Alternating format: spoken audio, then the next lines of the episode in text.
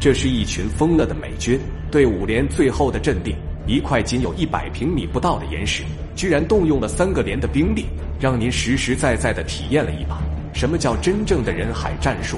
就是有这么大的优势，还有两个连都不敢往前走，只有一个不知死活的连冒险向前冲，不料被只有三根爆破筒的志愿军打残。此刻战士们还能守得住天德山吗？登上山头的美军又做出了怎样的举动呢？今天就让我们一起去天德山上看看，谁才是最可爱的人。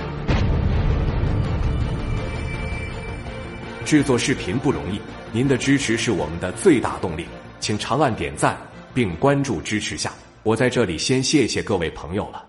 前面我们讲到，美军以大名鼎鼎的骑兵一师八团一营，与幺五团的两个营两千三百余人，向山头上仅有一百三十人的五连发起接二连三的集团冲锋。说志愿军使用人海战术的，被狠狠地打了一把脸。然而到了这样，还是攻不下山头。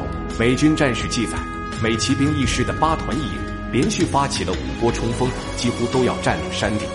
可山头上的阵地还在志愿军手中，但五连也集中了全部的力量，就连卫生员炊事班都拿起了武器投入了战斗。连长杨宝山烧掉了地图文件，连队花名册后，拿起电话向营长表示：“哪怕只剩下一人，我连也会守住阵地。”之后便义无反顾地走向战场。将有必死之心，使无贪生之念。使得侵略者每前行一步都要付出沉重的代价，多处负伤的上尉之倒地后，拼尽力气扔出一枚手榴弹，射出一颗子弹后，永远的闭上了眼睛。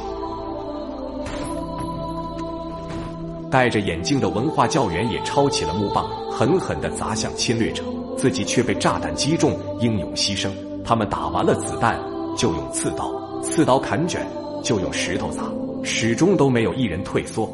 连长杨宝山在击倒几名美军后，抱起一块石头，高喊着“祖国万岁”，从岩石上跳下，砸倒一名美军后，英勇牺牲。就这样，战士们谱写着一曲曲英雄赞歌。激战至下午五点多，他们自己都数不清已打退了敌人多少次进攻。山顶有一块孤立的大石头，战士们用燃烧后的断枝，在这块不足百平米的石头上写下了。争取创造英雄连，不当英雄不下山的十二个大字，这里也成了仅剩十二人的五连最后的阵地。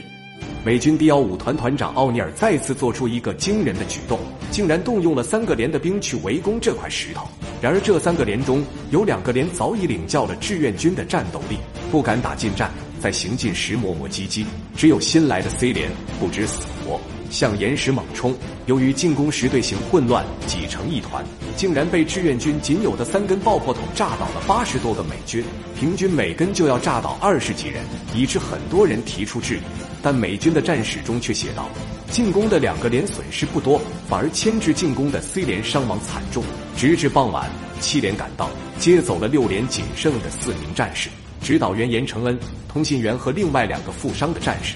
主动撤离天德山。第二天，怒不可遏的奥尼尔再次下令用大炮对这个方寸之地轰炸了一个上午。然而他们炸了个寂寞，志愿军早已撤离。天德山一役，志愿军以二百八十人硬抗美军四个营，兵力比为十一比一，在没坑到工事保护的被动状态下，直至伤亡殆尽还能守住阵地四天，并奇迹般的打出了三比一的伤亡比。可以说，它是一个连级防御战的巅峰，当之无愧的最牛防御战。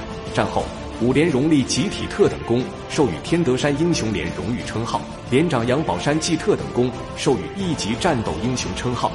然而，不知廉耻的美军在占领志愿军主动撤离的天德山后，竟然宣称大获全胜，脸皮未免也太厚了点吧？